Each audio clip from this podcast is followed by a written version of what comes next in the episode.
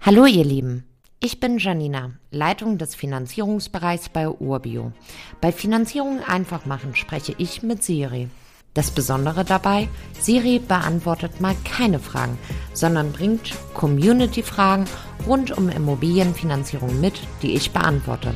Viel Spaß mit der Folge. Hallo Janina, wie viel Kaufkraft habe ich, wenn ich in eine vermietete Immobilie investieren möchte?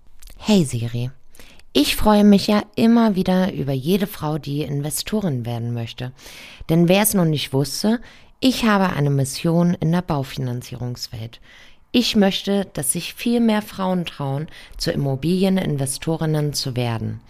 Also, das Thema Haushaltsrechnung kann man auch sehr gut in der Kapitalanlageberatung fortführen. Zuerst einmal hat jede Bank eine eigene Haushaltskostenpauschale oder Lebenshaltungskostenpauschale. Die liegt bei der Bank zwischen 750 Euro bis 1250 Euro pro Person. Die bringt die Bank dann im Abzug vom monatlichen Nettoeinkommen und reduziert den Betrag noch weiter um deine Warmmiete und Ausgaben für Verbindlichkeiten. Das, was jetzt noch über ist, das akzeptiert die Bank für eine Finanzierung.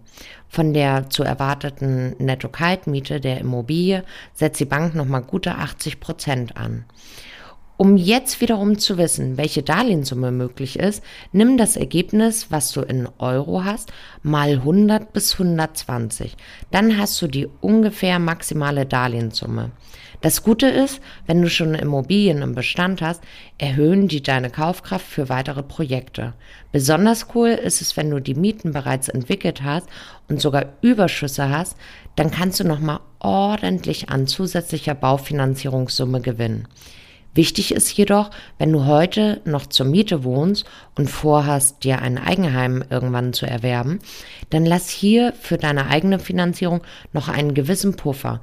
Immobilien begleiten einen meist länger als ein Tagesgeldkonto, daher sollte man hier auch immer in die Zukunft schauen.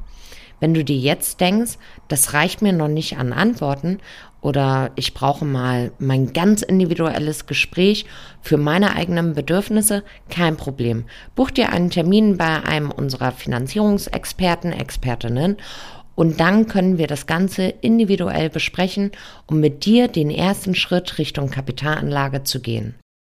Danke, Janina. Bald habe ich sicher weitere Fragen an dich. Gerne, Siri. Wenn auch du Fragen rund um Immobilienfinanzierung hast, schreib einfach an podcast.urbio.com. Dann bekommt ihr in einer der nächsten Episoden eure Antwort. Damit ihr keine Folge verpasst, solltet ihr unserem Podcast folgen. Und wenn es euch gefallen hat, freuen wir uns über eine positive Bewertung. Bis zum nächsten Mal.